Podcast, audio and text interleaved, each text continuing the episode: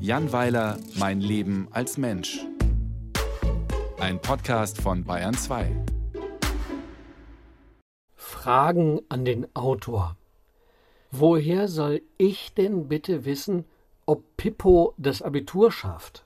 Gut, er ist wohl ein wenig saumselig, was die Prüfungsvorbereitungen betrifft, und er hat erst kürzlich in der Schule für Aufsehen gesorgt, weil er der Eidechse einer Mitschülerin den Schwanz abgebissen hat.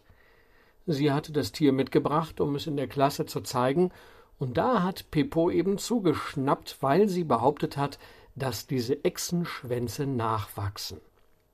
Außerdem hat Pippo in die Wandergitarre seines Klassenlehrers geschifft, aber das war Notwehr, der Mann hatte zu dem Zeitpunkt bereits über eine Stunde lang am Lagerfeuer Lieder von Franz Josef Degenhardt, Reinhard May und Hannes Wader vorgetragen. Und als er zwischendurch austreten musste, trat Pippo eben auch aus. Und nun bittet mich seine Mutter um eine Einschätzung der Lage und ob meiner Meinung nach die Erlangung der allgemeinen Hochschulreife in Gefahr sei. Dazu kann ich aber beim besten Willen nichts sagen. Erstens ist Pippo elf Jahre alt und geht in die sechste Klasse, und zweitens hat sie nicht mitgeteilt, in welchem Bundesland er die Schule besucht. In Bremen und Berlin würde ich sagen, die Sache läuft. Falls er seine Gymnasiallaufbahn hingegen in Bayern absolviert, würde ich leise Zweifel anmelden. Da sind die Sitten strenger, was Eidechsen und Wandergitarren betrifft. Außerdem braucht man in Bayern Abitur, um Abitur zu machen. Das Schreiben seiner Mutter lege ich in das Fach mit Anfragen zu Bildung und Erziehung von Kindern. Aus irgendeinem fernliegenden Grund gelte ich als talentierter Ratgeber bei solchen Themen. Häufig werde ich auch um Hilfe bei der Anfertigung von Hausaufgaben gebeten. Dabei kenne ich mich in den meisten Dingen nicht besser aus als Pippo. In Mathematik habe ich es nie weiter als bis zum Dreisatz gebracht, und meine größte Leistung in Chemie bestand vor über 30 Jahren darin, aus den Bestandteilen eines Molekülbaukastens das Auto von Donald Duck nachzubauen. Nicht einmal im Fach Deutsch kann ich helfen, keine Ahnung, was ein Anakolut ist, eine Korrektio oder eine Metonymie.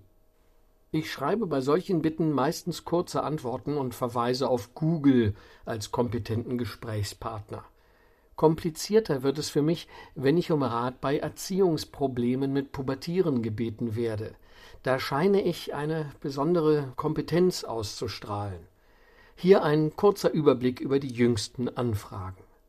Herr L. aus Worms möchte wissen, ob er den Controller der Playstation seines Sohnes zerstören darf oder sich dabei strafbar macht?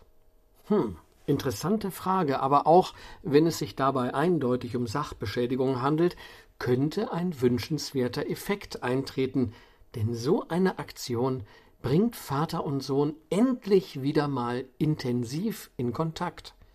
Es könnte zu einer ausführlichen Kommunikation kommen, und das ist ja schön, wenn der Knabe zuvor drei Wochen lang schweigend an der Playsee gezockt hat. Man muss hierbei nur auch die Langzeitfolgen bedenken. Kann sein, dass der Vater deswegen später nur das ganz billige Konfekt von der Tanke erhält, wenn er im Seniorenheim besucht wird. Falls er Wert auf qualitativ ansprechende Pralinen legt, sollte er den Controller nicht gleich kaputt machen, sondern nur hin und wieder das Ladekabel für drei Tage verstecken. Frau B. aus Plauen möchte nicht von ihrer Tochter als Arschgeige bezeichnet werden. Das kann ich verstehen, aber ein Verbot schränkt die Entfaltung der Persönlichkeit ihrer Tochter massiv ein. Ich schlage daher vor, sich auf Gesäßvioline zu einigen. Das klingt weniger konfrontativ, meint aber dasselbe und stellt somit einen guten Kompromiss dar. Frau S. aus Neuss fragt mich, was die Suchbegriffe HJ, OV, PUA, SW sowie Strap-on bedeuten, die sie im Browserverlauf des Laptops ihres Sohnes entdeckt hat. Um mich vor einer validen Antwort zu drücken, stelle ich die Gegenfrage, was sie eigentlich am Laptop ihres Sohnes verloren hat.